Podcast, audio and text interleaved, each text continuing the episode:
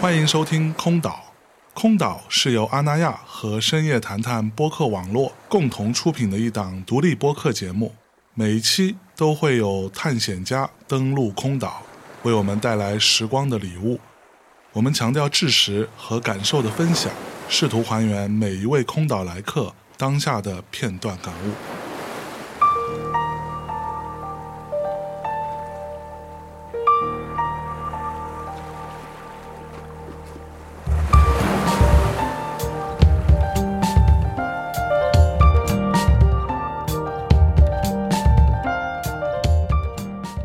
Hello，大家好，欢迎光临空岛，我是今天的守岛人象征。那今天做客我们空岛的是一个非常重要的，也是我个人非常喜欢，但是这次戏剧节期间基本上没有什么时间看戏，当然也没有看过他的戏的苏小刚老师来打个招呼。空岛电台的各位听众，下午好！哎，苏小刚老师来阿那亚多长时间了？到今天为止十天了，啊你怎么有点颓呢？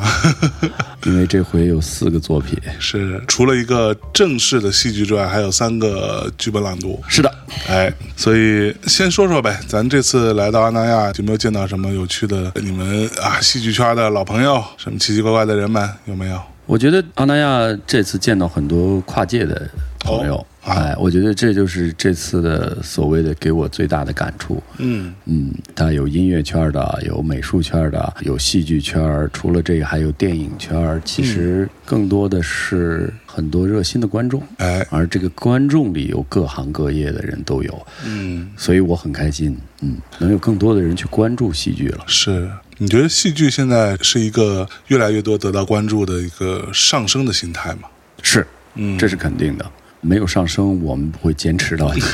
今天。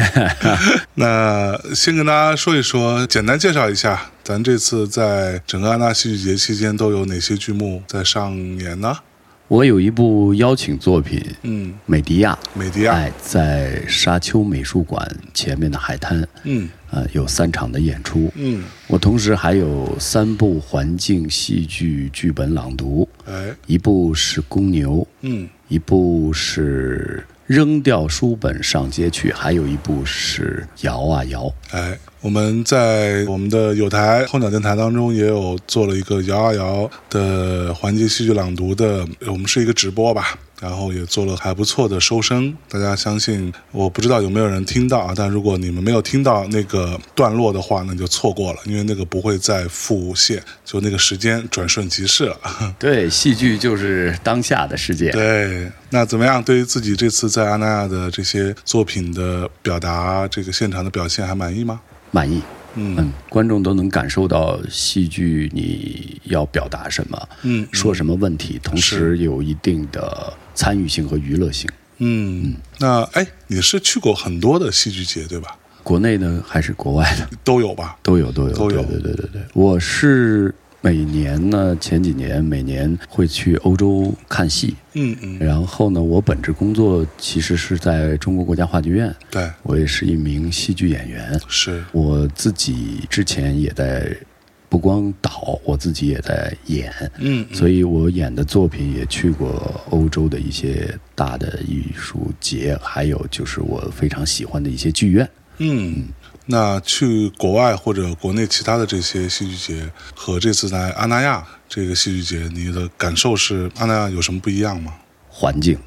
哎，阿那亚主打的其实就是海边的戏剧节，嗯嗯它应该和大海、海洋嗯嗯和这种狂欢的这种气氛嗯相对应。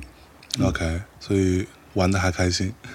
对，是大家开心我就开心，是不是累吧？是肯定累是很累的，嗯啊，因为每一个作品都要自己亲自去排演，嗯嗯然后对于观众的反应，我们又是很在意的。嗯。那我们先从咱们这个环境戏剧朗读这个部分先开始啊。好，这个部分呢，其实之前在我看到这个节目单之前啊，包括很早那会儿，刘畅跟我说过有环境戏剧朗读这个部分啊，他自己也有一个作品在做嘛。嗯，然后我当时其实是第一次听说有这么一个形式，各位同学原谅我对于戏剧的无知。哈哈哈 没有没 有对，那到底环境戏剧朗读是一个怎样的一种形态呢？在你看来，我觉得这个名词，我个人认为是可以拆分开看的。嗯其实剧本朗读本身就是独立存在哦的。那这次呢，我们的戏剧节做了一个环境戏剧剧本的朗读，嗯也就是说，将这些剧本放入到特殊的观演关系的环境当中，让观众更能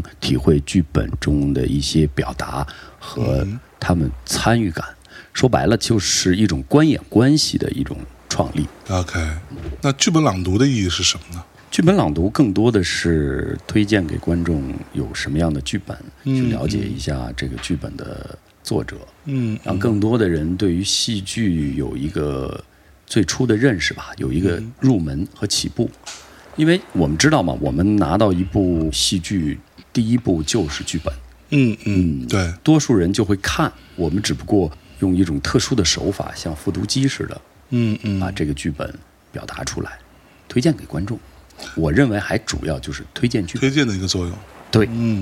因为我之前一直以为啊，剧本朗读，那我看到过什么，比如说好莱坞啊什么之类，就是这种影视行业，他们会坐在一个桌子前面，大家类似于对对台词儿。但其实我这次看到的有一些剧本朗读，就还有挺多的成分是表演的部分。对，甚至我看到，比如说是孟京辉的那个戏吧，还是什么，就他那个演员会来来回回跑来跑去，然后去在一个大桶里边把自己头放进去，然后出来之后开始洗头，然后又回去，然后又洗头，就在这过程中不停的会说他的台词，这样其实表演的成分也是重要的，是吗？对，首先您前头说的那个，据我了解，应该叫剧本围读吧？是吧？哦，有道理，有道理，你看专业了，专没业有了，没有没有没有没有， 剧本朗读，嗯，其实大家的概念可能就在朗读上，哎对吧？嗯啊，因为演员不同，可能对这个剧本的要求也不同，所以，嗯呃，由于是专业的演员，所以会有更多的戏剧行为。是，一些行动，嗯，在这个剧本朗读中出现，嗯哼。那这次为什么有更多的表演在里头呢？就是因为有环境，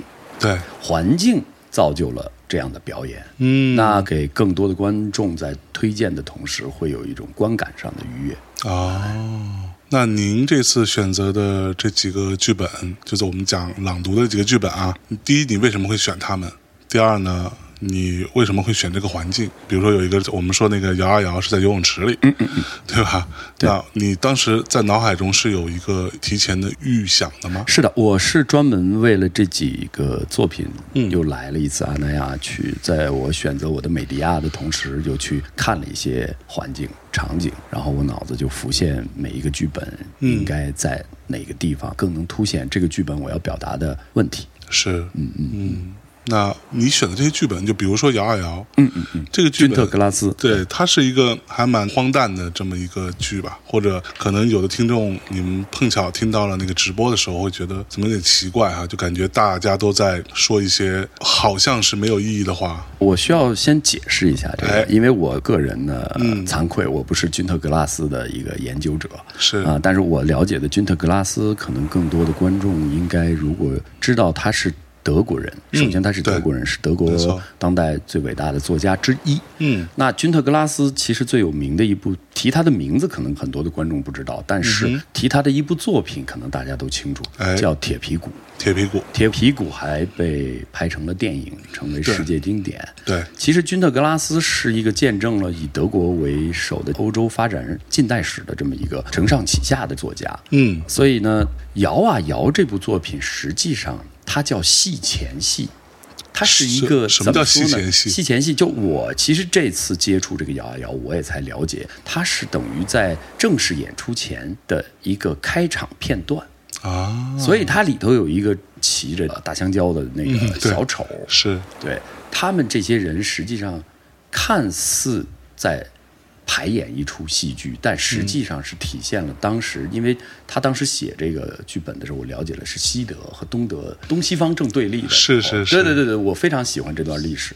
所以我的那个美迪亚后头还出现了柏林墙的倒塌，啊那个后头再说。哎我非常喜欢这段历史，所以他当时是反映了以西德为主的一帮西方社会的一些人，嗯由于生活富裕，肯定要比东方东德要东德要富裕富裕很多，所以无所事事，打发时间。嗯，尤其年轻人更没有理想，没有任何的也没冲有动目标，对，大家就像坐在那儿，我们经常会出现一种，哎，都是朋友， 坐一桌子，最后你你也不知道这一下午聊了什么了，但是喝了点儿酒，对吧？抽几根 烟，嗯大家嗯开开心心就这么过去了。一出门问你们聊什么了？没有啊，什么也没聊，其实什么都没聊。对，啊所以这样的话，它剧本大体大家在听到这个剧本的时候，其实是很难一开始就捋清这个什么人物关系啊、嗯主线。 OK，那你是比较偏向于这种比较荒诞的剧本吗？我不是，我不是说一类一类的，我只 OK 偏向哪一类的戏剧，我只偏向特别愿意表达现实、啊现实生活的戏剧。是，即便是我之前做《哈姆雷特》，嗯，做这些美迪亚，嗯，很遥远的经典的剧本，我也会找到一个跟当下相关联的问题， OK，来作为一个当代表达吧。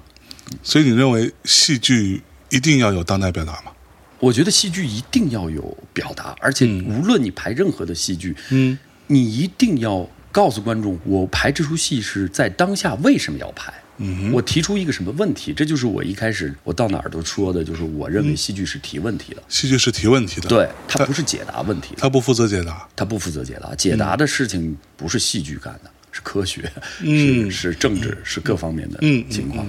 给你一个答案的东西，那一定是已经在现阶段规定好的一个东西。那我觉 OK 得戏剧应该扩展开，嗯让更多的人通过戏剧的提出的这个问题，在当下联想到自己， ，OK，共同关注一个话题。嗯，那好，我的问题这时候就会出现了。那为什么这么多剧团、这么多戏剧人，大家看起来哈，好像还是孜孜不倦的在会去排一些，比如说《哈姆雷特》，比如说莎士比亚的其他作品啊，《罗密欧与朱丽叶》诸如此类，对吧？就这个东西，我之前的想象哈，我是觉得，比如在我们音乐行业，这种情况也蛮常见的。比如说爵士乐，它有非常多的这样的类似的状况，就是同样经典的旋律和段落，爵士音乐人们会用自己的方式做重新的演绎。但是呢，很多时候它的演绎呢，可能就是如果说你不是那么听太多的话，哈，你可能只是在某一个瞬间就哦，原来这是那首歌，但是大体上其实都已经打引号的面目全非了。戏剧对于这种经典剧目的重新排演，是不是也是这个逻辑呢？还是说，其实是在这个基础上做了更多的发展？我觉得是更多的发展。嗯嗯，打碎一个东西，实际上就是为了重塑一个东西。 ，OK，它不是说为了打碎而打碎，嗯嗯啊，我觉得几千年前的东西，它为什么能存在到当下呢？嗯，它一定是有解决不了的问题，对或者提出了一个永恒的问题。嗯那更多的年轻人参与到创作当中来，甚至可能把他这个问题、嗯提出的一个问题，引发出了很多的问题，很多条线。嗯所以我觉得大家看经典，除了看它的基本的故事什么的，我觉得更多的是你看了这个东西，让你联想到了什么。嗯嗯嗯，明白。我觉得这才挺重要的。是，那观众如果没联想到什么呢，也是可以的吗？当然可以，嗯我认为戏剧既是大众的，嗯又是小众的。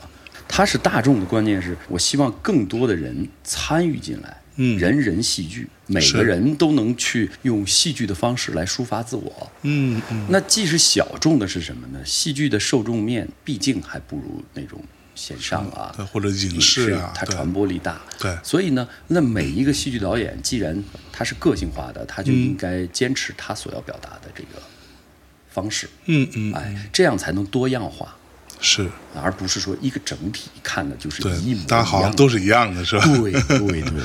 包括这次我跟很多来的年轻的戏剧人或者艺术家们聊天的时候，也会发现这种情况，就是可能我们对于所谓的北方的戏剧体系，如果分南北的话。那北方戏剧，大家可能会想到以莫尼辉导演他所倡导的那套比较宏大的、比较澎湃的这样的一种戏剧形态。但是呢，我也碰到很多年轻的艺术家，他们其实反而会说啊，那我们其实更想要表达的是非常细腻的，可能相对有抽象的部分，但是它是基于某一个现实层面的关系，比如说母女啊等等，就是这样的关系。对，所以你会发现。比如说，我作为一个外行人，那我对于戏剧之前的这个理解是非常片面的。而其实戏剧它不应该会被看作一个整体的状况，他们就是那种在舞台上特别奔放的，是吧？就是向往的荣耀，它其实不一定是这种东西，对吧？对，就是这个特别正常，就是如果不是专业哎是做这个的观众啊，或者是朋友们在看戏剧的时候，嗯，总容易去把它归类。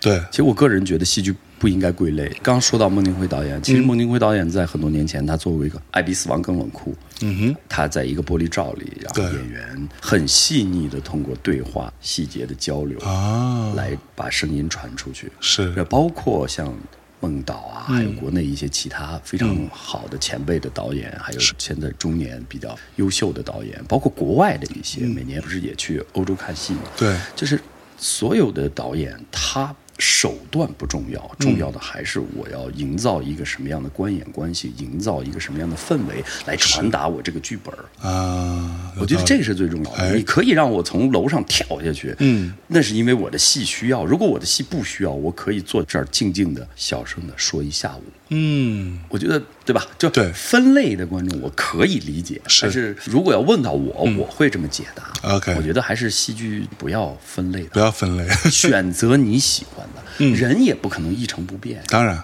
对吧？对嗯有的人这段时间喜欢细腻的，这跟他个人的情感、跟他个人的经历有关系。是那有时候他就说：“我就是不想细腻了，我今儿就想喝多一次， 还怎么着啊？”对，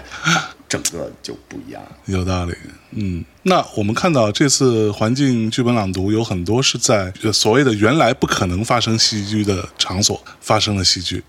那这种不可能发生的场所，比如说游泳池啊什么这种地方、停车场啊什么之类的，对吧？ 那在这种地方发生戏剧的想法到底是怎么来的？嗯包括这些地方是谁选的？这肯定一开始是导演呀、啊啊、浩啊，还有是嗯刘畅啊，他们在一起有这么一个环境戏剧朗读的这么一个讨论吧。讨论起点，哎嗯就是哎呀，我们能不能做这一个？当然，每一个导演他会根据他的这个想法去选择。是，所以当时给到你选的时候，是他会给你一个选择的清单吗？还是说你自己没有没有没有，他可是没有一开始给清单。没有？嗯我个人再说一下，就是不可能发生戏剧这个，实际上是告诉传统的戏剧观众，因为传统的观众会有一个观演关系，哎，我在上面演，对你在下面看，是嗯你在我身边演，我就觉得有问题，哎或者是你没有在一个我认为的剧场里去演，是其实几千年前的戏剧是没对有那时候好像没有剧场。对，就是我不是别的意思啊，我个人觉得随着剧场的建立，嗯，特别的好。随是着这个剧场的建立，它其实是把观众越来越缩小化了，嗯，而且剧场的建立呢，就是把戏剧的成本越来越扩大化了。嗯，对，没错，就比方说，我们是在海边，现在在这个环境中去演绎戏剧。嗯比方说，我现在就需要一个车库来表达我的扔掉书本上街去。对，舞台上是不是我就得请舞美给他造一个车库？嗯，那我干嘛不把真的车库拿来呢？有道理。我觉得戏剧无处不在，其实就是环境中、生活中，让戏剧进入生活，就像书本一样，进入到你的生活。这个就要通过这样打破观演关系，嗯，去改变观众的一些对于传统戏剧的一种认知。是。那其实你也觉得演员跟观众之间，其实有的时候他的界限不会那么明确吗？就比如说，你会强调观众跟演员的及时的互动跟反应。我觉得我会嗯，啊，观众愿意互动，这是个好事儿。但是毕竟还是我们做专业戏剧嘛，对，还是要有一个界限。嗯啊啊，因为所有的东西啊都是假的，对吧？演戏虽然演的是真实生活中的事儿，是或者是现实中你们能遇到过的事嗯情，但是此时此刻，我觉得比那时那刻更重要。嗯就是我认为我心中的戏剧应该是此时此刻， ，OK，就是他来演，就像您来演哈姆雷特，嗯您就是哈姆雷特，对，您做着哈姆雷特的事儿，嗯，您说就着会让哈姆雷特的话，说着哈姆雷特的话，嗯，您用我们的这部戏里的思维去思考，你就是哈姆雷特。嗯，所以戏剧最大的魅力就是此时此刻。嗯，而我们过去更多的强调是，哎呀，我们要演故事，演什么的，那是那时那刻，嗯发生过的。对，实际上，戏剧应该是此时此刻。此时此刻高于彼时彼刻。 明白，嗯，哎，你看咱这个摇啊摇这个戏，其实，在泳池当中，我听说哈，虽然我真的没有时间一直在直播，没法去看，我听说是那个戏其实是可以让观众进到泳池里的。是的，那你不担心有那种戏特多的观众会打扰你们表演吗？我相信现在的观众，嗯嗯，现在的观众是最起码他知道一点，就是在演出过程中嗯，啊，什么是一个界限吧，参与也是有一定的限度的，而且是我们会在之前会跟观众做一个说明。嗯嗯嗯，这个说明是告诉大家呃，如果你要坐在水池里，啊会有一些注意事项。啊我第一句话就是小心手机，别 掉进 去了。 OK，哎，那你们在演戏时候，如果观众就大家大家可能在剧场里都会听到啊，手机调至静音什么诸如此类，对吧？但是如果真的碰到，我说实话，我每场都能碰到观众手机响，或者拿出手机来，然后就整个很黑的观众席突然之间有个地方很亮，对这个问题呢，嗯，是无法解答的问题，这就不归我们做戏剧的人的问题，因为这是一个基本的一个教育的问题，就对培养的一个问题那。你们会受到干扰吗？当然会，哦尤其是演员，看似他们演欢乐的时候，嗯是真的欢乐吗？当然是真的，此时此刻是真的。但嗯是所有的这一切其实都是戏剧情节里设定的啊。所以如果观众，比方说在剧场里，在环境中嗯用手机呀、或者是在剧场里有灯光出现，或者是观众的那种特殊的自然的行为，嗯一定是会影响到演出的。而这样的行为在欧洲是几乎没有的。 ，OK 啊，嗯，不太会出现啊。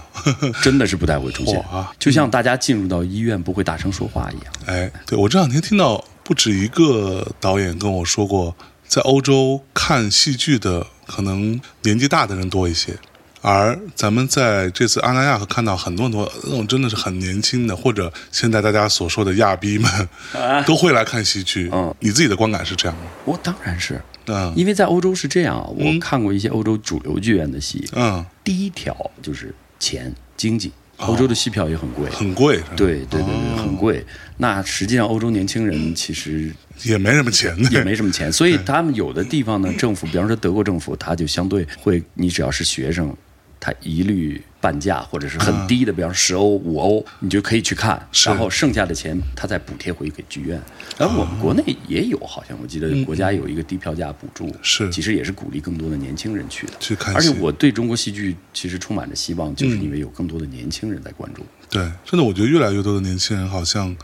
对于戏剧这件事情，他已经不太觉得这是一个好像离我很远的事情了。对我就是对想走到观众席，就想亲眼看一下这些演员在演什么。对，而且更多的观众，我知道的就有很多戏剧人就是从观众中成长起来的。哎，因为戏剧又说回来了，我刚才说的，其实戏剧的门槛很低。我说的这个意思不是说戏剧没有门槛，没有门槛，这个门槛低是参与性很低对，啊，并不是说它的专业性，但我认为戏剧的专业性是很高的。嗯当然啊，每一位艺术家、每一位演员、每一位导演、每一位为戏剧付出的嗯人，大部分都是有专业培养或者专业教育出来的，然后又有更多的作品。嗯是但是他的这个入门级，第一是因为戏剧只要有观演关系，只要有人的出现，就可以进行戏剧演出。嗯嗯它不像咱们的电影、电视啊，对它是需要一些技术手段的，嗯嗯需要一些费用，对更，多而的且可费能用。是就是影视，这对对背后可能最大的问题就是怎么找这个大额的钱。没错，因为影视，尤其电影，它是工业时代的产物，对对对对，对吧？戏剧是什么？从原始社会 就有了。原社会就是对呀、那原始社会大家是为什么呀？是对吧？？没错，那会儿也没什么钱。那时候以物对，交物嘛，哎， 那哎，对，咱去了阿娜的办公室，弄了一个公牛。对的。这个当时怎么想的？跟大家说说。办公室这个倒真的是孟京辉导演推荐的，啊，很好推荐的，哦说很好推去荐的阿娜的办公室，但是嗯我是一看到那个办公室，我就定了，我就就是他了，因为公牛本身就讲的是在办公室里发生的故事。 OK，对，那这些办公室里的有上班的人吗？有啊，他们知道会发生这件事他情。们知道肯定得给人提前打招呼 啊。啊，我还以为你们就这么直接冲进去，我觉得那还挺牛逼的。是，嗯，但是我们也得跟人家解释，我们这儿有一场戏，毕竟要摆椅子，观众的。但嗯啊是这个办公室他们还正常的加班，啊，他们还在工作还在工作。啊。OK，我们在演着办公室的故事，他们在办公室里继续工作。所以第一天有一些观众呢问我哪儿找那么多群众演员，我说人家是真的， 查找那么多群众演员太逗了，应该叫参与者， 参与者，所以他们就真的在那工作。那他们没有受影响吗？你觉得没有，，嗯，这就是提前沟通好的问题沟通好的结果。对对对嗯，那但可啊是也没有让他们说你刻意的要干什么，你嗯只需要在办公室做好你自己就行了。本来该干嘛就干嘛。对，嗯嗯，那这些观众能分得清谁是真正在那里工作的人，谁是演员吗？ 呃能。能，因为我的演员说的那些台词， 对，只要观众一听，哦，不说人话的出来了，不说人话的， 开玩笑，开玩笑， 对，说台词的还是和生活中的语言有是不太一样的，对，有区别对的对对啊。哎呀，好，那我们接下来来聊聊咱们这个受邀的这部作品《美迪亚》。那美迪亚是在沙丘美术馆的沙滩上演的，对的，所以它也是一个户外环境。对的，这个戏之前在其他地方演过吗？没有没有。啊，戏剧是第一次首演，嗯然后但是这里头有一段影像的美迪亚是二零二零年德国的洪堡大学和那个复旦大学的中德学院嗯合作邀请我拍了一部艺术作品的短片， OK 就叫《美迪亚》。嗯啊、就是看过的观众知道，就是我在火山上拍了一段美迪亚。 ，OK。那在沙滩上演跟在一个黑匣子里演不一样的地方吗？美迪亚本身就是带有海洋的，啊，哎，所以就感觉回到了他的最地方啊合适的地方。嚯！美迪亚回家了。 哎，那在沙滩上演感觉爽是吧？对对对对对对，那有扩声的设备什么的吗？呃，有很少，嗯我们只输了几个话筒。我更多的是想让演员在这种环境中去对抗。嗯嗯，嗯，让观众能体会到一种美迪亚本身讲的就是一个复仇矛盾对很尖锐的一个故事。是嗯，它这种相互对立的这种情感的东西，嗯它是可以放在任何一个地方的。是，所以说，如果过于的把声音做得很漂亮，或者是非常的专业性的话，嗯就失去了它原有的这个剧本的含义和概念。嗯当然，有的导演在做美迪亚，可能有他们的处理。是啊这就是我针对这个环境去做的这一啊版美迪亚，嗯，那是不是可以理解为这版的美迪亚是不太可复制的？对，独一无二的。嗯如果我再演美迪亚的话，我可能就会根据不同的场景嗯来去重新的编排。 ，OK，其实它整体算是一个悲剧吧。悲剧，对，那通过这样的一个悲剧，你觉得会给大家带来希望吗？悲剧本身就是带有希望的，哦，这个因怎为么说？观众进入到剧场，首先我又拉长了说了、啊哎对好好说我非常喜欢 的慢慢说没有，我非常喜欢一句话，就是。这是我比较喜欢的一个德国导演，嗯叫塔尔海默。我在柏林看过他六部作品哇，啊，对，因为他说过一句话，就是没有人走进剧场是为了欢乐而来的，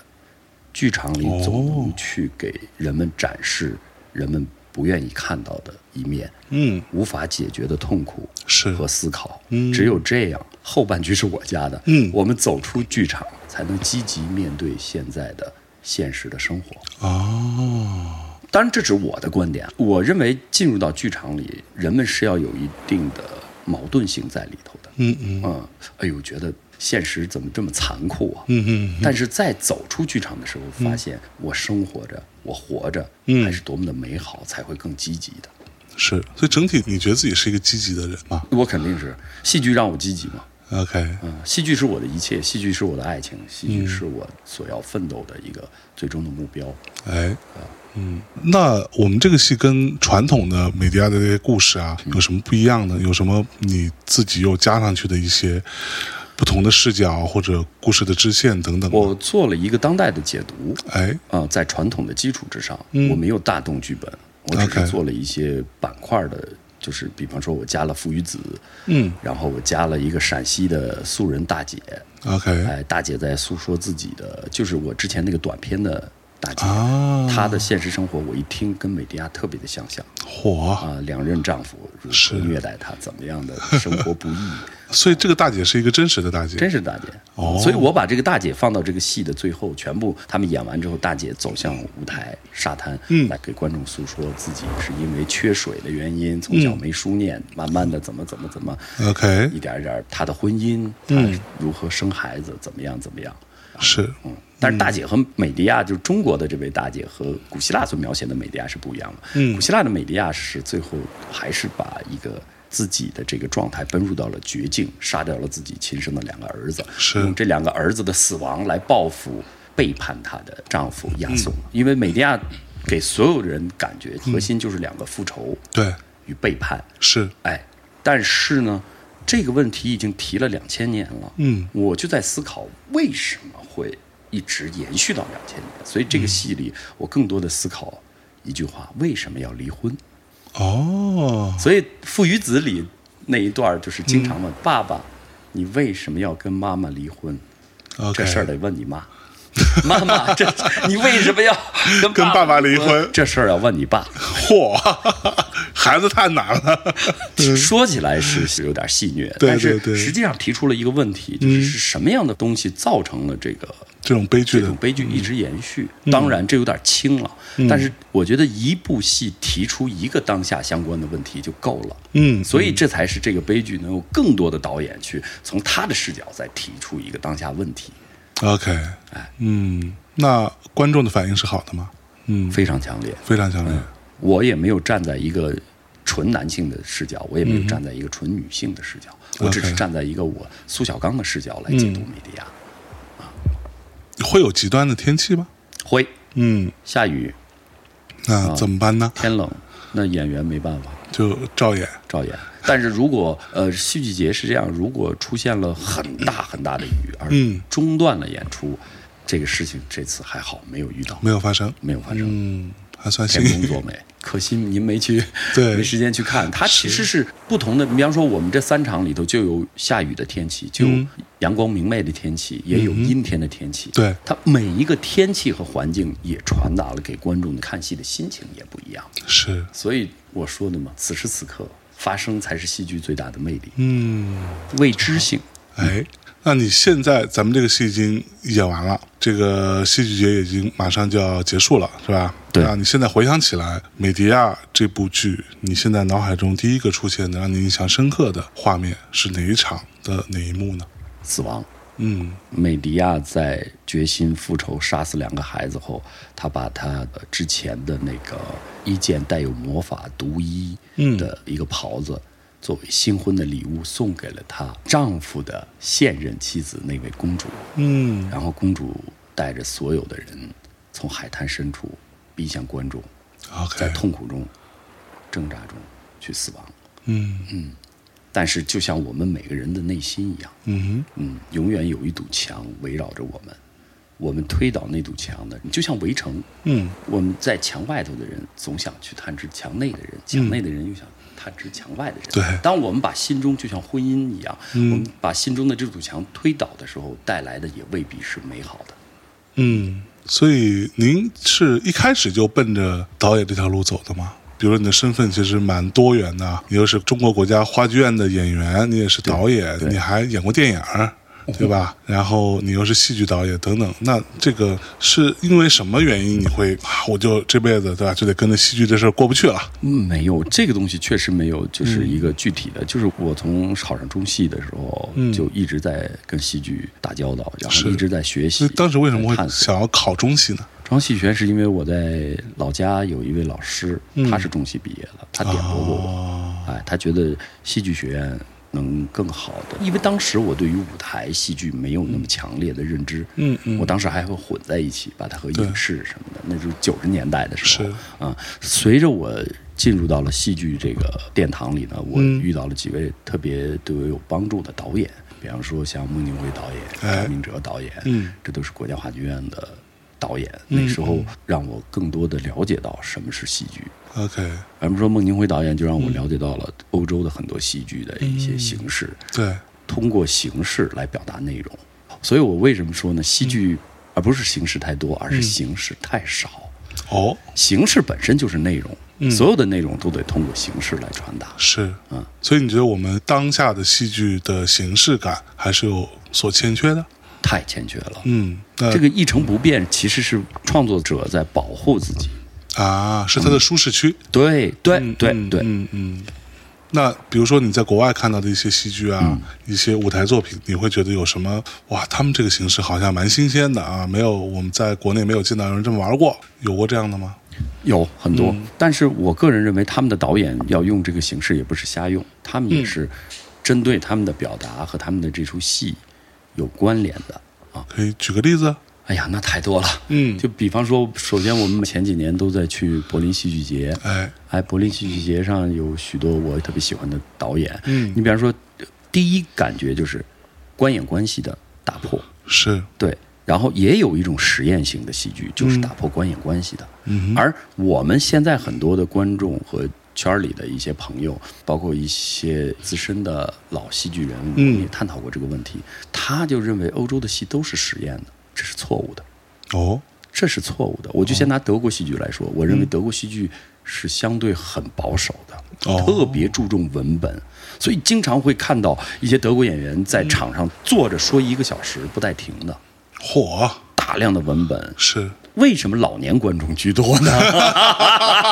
老年观众理解呀，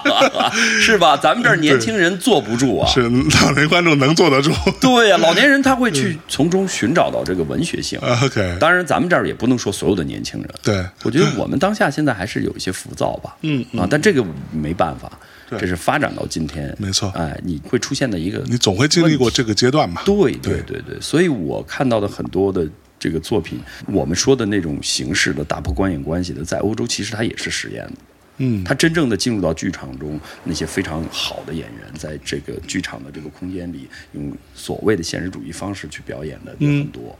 啊，只是他们的演员的一种激情啊，一种自我抒发的那种东西，可能东西方人可能人和人不一样，人和人不一样所表达的方式就不同而已，所以我们会看着非常有劲儿。嗯，而我们中国的演员更多的是觉得要细腻。其实我认为舞台它不是影视，影视的细腻，对舞台是什么粗线条的。啊，当然，这个我也不是说舞台不细腻，舞对台的细腻是留给演出前准备的。而不是此时此刻，那时那刻 OK 你要去准备，你从剧本到排演中人物表演，嗯所以现在的中国大部分的演员吧，我不能说全部，大部分嗯的演员、就是你说的还太保护自己了。对，嗯嗯，舞台是粗线条的，嗯，这个蛮厉害的，对 ，OK，这个也是我之前没有想过的事情，嗯，那你比如说你自己也是演员啊啊你也导戏，对吧对？那这两种身份之间你是如何切换的吗？我觉得导演还有一个身份，就是一个除了导戏之外，还有一个管理者的身份在里面。 OK 演员只需要好好演自己就就好好了好就可以了。嗯，而还有一个问题就是。过去演员只是表达一个点，就是你演这个角色，你就去表达你的这一个点，这个人物。而导演嗯是要表达很多点，把这些很多点融洽在一起，来做一个 OK 大的表达。啊，所以你经常会看到一些影视剧里一些老演员、嗯或者一些优秀的明星演员在演一出戏，你们所有人都会说这出戏里就他演的最好。哎，哎，怎么其他人都不行？嗯那可能是他的主观性特强。啊，大家比方说我就这么演了，你们其他人也就得配合着，因为他是前辈或者对是什么。但是这样往往我个人认为是错误的。哦，因为一个作品是看整体的，哎就像我在欧洲看到很多戏里头，观众真正关注的是站在主角背后的人，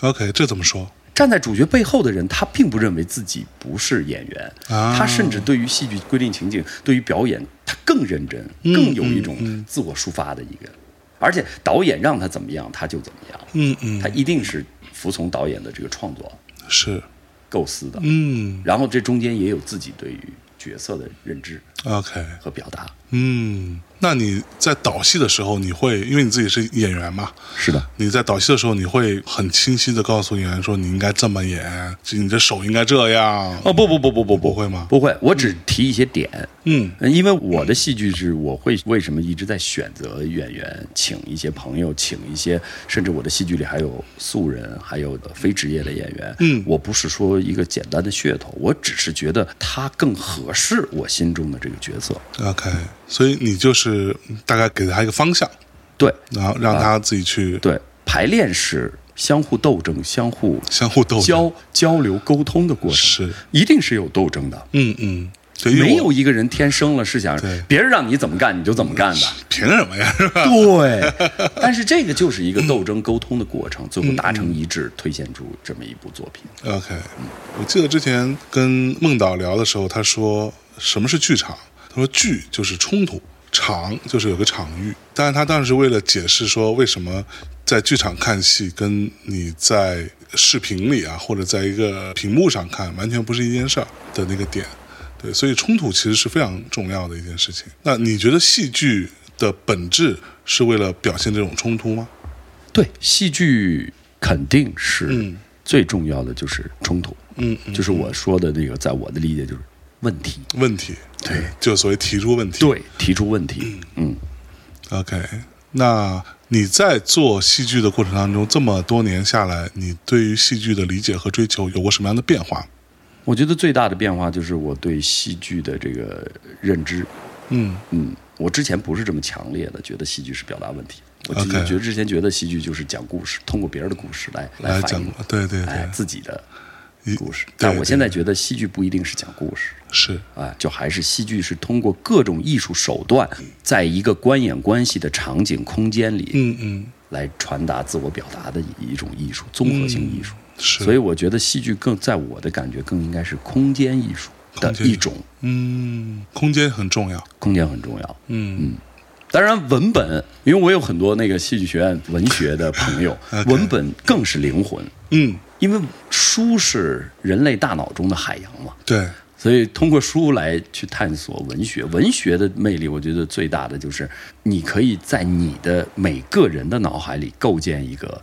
你认为的嗯，一个场景、一个是故事、一个发生的戏剧。没错，嗯，所以文学就是给很多戏剧创作者有源源不断的这种构思和想法嗯啊，所以文学是基础，是，像身体一样，戏剧是翅膀，文学带着我 们，嗯，对，反正就是比翼双飞吧， 羽双飞，比翼双飞吧对，郎才女 貌。哎呀，特别好啊。那文学性是戏剧非常重要的一个属性，对吗？对，的，对的，嗯，很重要。文本、就像我们为什么很多人还要老排《哈姆雷特》、哈姆雷特莎士比嗯亚、伊普生、契诃夫。是，就是这个原因。其实中国还有一个当代最伟大的作家，嗯我特别喜欢，嗯就是我之前去欧洲演出的时候，我演过一个他的独角戏，嗯，叫《人生天地间》，就是去了七个国家、十二、个城市，啊是是代表国画去的。对但是那个戏就是阿 Q 的对杜撰的鲁迅先鲁生，迅先生的，所以我经常都在欧洲演出的时候也说，我说我们在欧洲永远会有人提永远的莎士比亚，永远的契诃夫，嗯，永远的易卜生。是，我现在还想提一句，就是中国有永远的鲁迅。因嗯为鲁迅的作品也是我非常喜欢的，是，他很尖锐，而且从他当时他就是那种提问题，你很少能在鲁迅作品里找到一个答案。对 他好像觉得找答案不是他的事儿， 对对对，他只是把他想看到的和此时此刻的心境，对于社对会的一些认知，他把它传达出来，嗯，批判性很是强，所以你演的《阿 Q 正传》是一个独角戏，是个独角戏，七十五分钟，就你一个人就我一个人演不阿停 Q，对，哦，那这个对于呃文本的改编其实蛮复杂的，是，对呃，所以那个改编是我中央戏剧学院的同学，戏文系的杨振坤老师，他也是中央戏剧学院的老师 OK 导演是我的恩师，中央戏剧学院的刘立斌教授，啊，所以我们也走了很多地方。是，嗯所以在国外演阿 Q，老外能看得懂吗？有字幕，有字幕，所以我要说，为什么提阿 Q 呢？嗯就是说文学，嗯我们去德国首演的时候，在我最喜欢的剧院，那个汉堡的塔利亚剧院，嗯演出的时候，很多德国观众不走，当然有翻译，他们要探讨，是因为鲁迅的这部阿 Q 作品在德国很早的之前就就翻译过德语，翻译成德语了，对，很早，哦，所以他们就等于通过我个人的说和演，他嗯们复读了一遍， OK，嗯，他们很喜欢，非常喜欢。嗯一个把小人物挖的那么深的那么一个人，一部作品。 ，OK，哎，那我之前也听到过很多导演说，他们觉得阿那亚戏剧节很像一场梦境，对，就感觉这十天过去了，在这个十天当中发生了无数精彩的、荒诞的各种各样的场景，但是过去了，这一切。像其实我们今天在录音的过程当中，呃，安娜戏剧节已经快结束了，然后对有很多东西都已经在拆啦，在清理啊，这样子。那你自己会觉得这是一场梦境的感觉吗？这不是，嗯，我是一个非常现实的人。呵啊，啊 其实我做的实验的手段，嗯但是我的戏剧还是现实的。哎啊哎我我我觉得，嗯，阿那亚特别美好，嗯它的美好就在于海洋。是就是刚才您说的这块儿吧，让我想起了涨潮与退潮。 OK，戏剧节开始和发生的过程中，就像涨潮一样，嗯大家热情澎湃。是但是天下没有不散的宴席，嗯嗯就像退潮一样， OK，但是随着退潮，那更期待下一次的涨潮。嗯，所以就是说，我们在期待下一届的戏 剧节。哎，我最后一个小问题啊，就是我看到很多我之前在舞台上看到过的那种特别有激情、特别澎湃、特别在舞台上就那种声嘶力竭，对吧？或者说那种呃他会用，也许你并不知道这个故事，就单从叙事层面来说，你未见得完全懂，但是那个情绪它是能完全把你带到里头去。但是为什么这些演员们下了舞台之后，在现实生活中，就像当时是王学兵还是谁跟我说，你不觉得他们都弱弱的吗？对，你会有这种感觉吗？就在现实生活中，大家都弱弱的，对对对，说话也很慢，那然是后累着吧？ 对，所以你跟他们接触的过程中，你觉得，包括你自己是演员，你下了台会弱弱的吗？呃，对，会，嗯也不是说弱弱的，就是其实就是舞台是一个能调动演员情绪的一个地方，嗯嗯嗯但是生活中不是每时每刻都能调动每个人的情绪。对，我们没有必要在生活中每个人都都那么说话都是那么吧？说话，对对对对。但舞台上它也不光是特殊处理吧，它对也就是情感、激情、表演，嗯嗯到了那一步了。啊、是所以这才会说演员嘛，嗯嗯演员，我演的是角色，是，不是我自己，嗯只不过我拿我自己去扮演这个角色，哎，生活中还是我自己。嗯，哎，那你们戏剧人啊，平时你们在读书的时候，看其他的一些文学作品的时候，嗯，会时不时的带入一些戏剧的角度去看，哦，这个地方还蛮有趣的，什么会有这会样？会会，这是肯定会的。是 属于某种职业病了吧？对对对对对对对对， 也就是你看一本书，嗯或者是呃，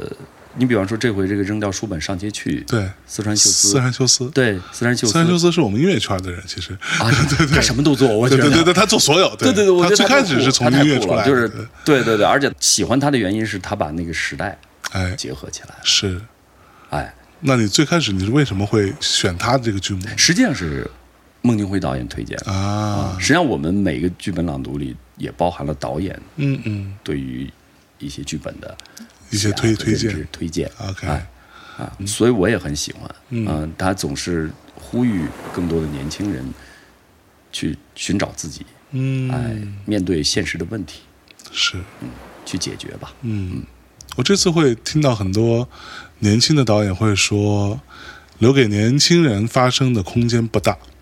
所以，但凡有机会，比如说安那亚戏剧节这种，哎，我们就来了，所以才会有了《候鸟三百》这件事情。嗯嗯嗯那刘畅做这个事情做的特别好，哦对，我觉得、得、呃，对，非常疯 狂。对对对，我觉得特别非好，嗯常疯狂。 那整个这个生态，你觉得是这样吗？就是您可能不能算年轻导演，算中生代吧，对吧？ 对就是你跟刘畅谁大嘛？我比他大，你比他大，他应该叫你师哥。对对对原则上， 对对对，我比明浩小一届，明浩是九六届啊的，我是九七的，所以对陈明浩是你师哥，对他比我大一届，他是我师在哥，中戏时候他有欺负你吗？没有没有， 哎呦，你们中戏这点传统，我跟你说，我可知道。哎，差一届欺负的不多，哦，是不是？ 没有中戏过去是我不知道现在，现在嗯也肯定会一样，我坚信就是都有一种就是师哥师哥对于师师弟师妹们哎的保护，保护。哦呦，所以延续到我们现在也非常照顾，是是一听说是戏剧学院的年轻人都非就常非常照顾。哎。嗯，那你会觉得，就像你们中生代现在的表达空间是够的吗？没有够的时候，没，呃就永无止境。永无止境。嗯，对，因为做做戏剧最困难的说是什么？创作当然是个人的困难，对。真正困难的是钱。对，怎么靠这个？先别说发不发财的事儿，我觉得都别想，先怎么生存下来，靠这个东西能够让整个剧团可以正向的循环起来。这个就是一个商业介入的这么一个对，问题了。是，对，我觉得就是说，以前大家都在做纯艺术的，就是说不要商业，不可对能，商业无处不在。是，我个人认为，就是只不过是什么方式的商业，嗯嗯，而且商业有好的地方，也有不好的地方。嗯哼，就是它特别好的地方在于哪儿呢？我个人认为啊，这是我一个想法，我认为商业没有底线，对，这个话不是贬义词，是，就是因为商业会洞察到一切可以发生的商机，所以它会资助很多很多的萌芽状态的一些艺术家，嗯，包括一些呃大家都认同的艺术，然后只不过没有更多的资本资金的介入。嗯所以我觉得商业其实应该多多关注一下戏剧。嗯嗯，就像您说的，不是说让我们富起来，而是对说让我们有更多的空间，更多的人加入，人人戏剧。是，嗯因为我甚至会看到很多年轻的戏剧人们，他们其实都是自己搭着钱来的嘛。对，来到这儿，其实你要说单纯的从一个钱的投入产出来说，那个肯定是赔钱的。对，我们也大，你们也搭，真的，每年做戏都大， 自己搭肯定大，很多的那个费用，包括很多的优秀的艺术家们来，他们的出场费首先就不是这个钱，对，没错，所有的费用最后包括大家聚起来啊，嗯包括最后制作啊，因为我特理解每个导演，他嗯特别想让自己的作品达到一个极致，但是达到极致有两个原因，一个原因是自我的想法、嗯推动到这个极致，还有一个就是具体的这个实钱际的情事情况，钱的对事，情，也有成本的支持，当然，当啊然，当然，当然，嗯所以你在这个部分处理的还好。努力的活着呗。努力。哎呦喂！ 就像我之前问刘畅，我说你啊，到底有没有钱？刘畅说，我一做戏剧的，你觉得我能有多有钱？ 对他还加一个多有，对对对，你这这这这这这想都不用想。他说是是是，我说你们这个，他说对，不是每个人都是那种出来啊，这个到哪巡演票都马上就卖完的，其实有很多时候还是蛮难的。当然，当然，当然，当然。但是我还是有信心的，更多的人关注，对，嗯就会有更好的人、更好的资源加入。哎，这样的话，大家一起来把这个事情越做越大。嗯，那咱们下半年有什么新的戏剧的计划吗？哦，我下半年还挺多来的，来来，给大家说说， 没有 想法挺多的，想法但是挺多现在就看下半年能不能搞得出来？有一些艺术节啊然后我个人还想再做几部属于自我表达很强烈的作品。 OK，嗯，好的，那我们时间差不多了啊。今天非常开心，跟苏小刚导演我们一起聊了半天。我觉得戏剧这个事情，每次我跟戏剧人探讨的时候，每个人的状态都不一样，每个人的对于这件事情的憧憬却都是一样的。对大家都认为这个事情有希望，对，而且越来越多的年轻人都开始关注，然后亲身的进到剧场，通过买票的方式，包括其实这次阿那戏剧节，我听说好像是一开票基本上很快就全没了。对，所以呢，虽然说戏剧呢，也可能它注定可能是一个相对小众的艺术形态，但是我相信，随着越来越多的人的关注跟支持，各位同学们可以走到现场去感受戏剧的魅力。那也许它总会有大放异彩的一天，对，的然后也可以让这些戏剧人们他们有更多的空间，有更多的可能性去运用这些资源，排更多的有趣的、超乎你们想象的，让你们在现场大受震撼的一些作品。感谢大家收听这一期的空岛，我们下期再见，拜拜。拜拜。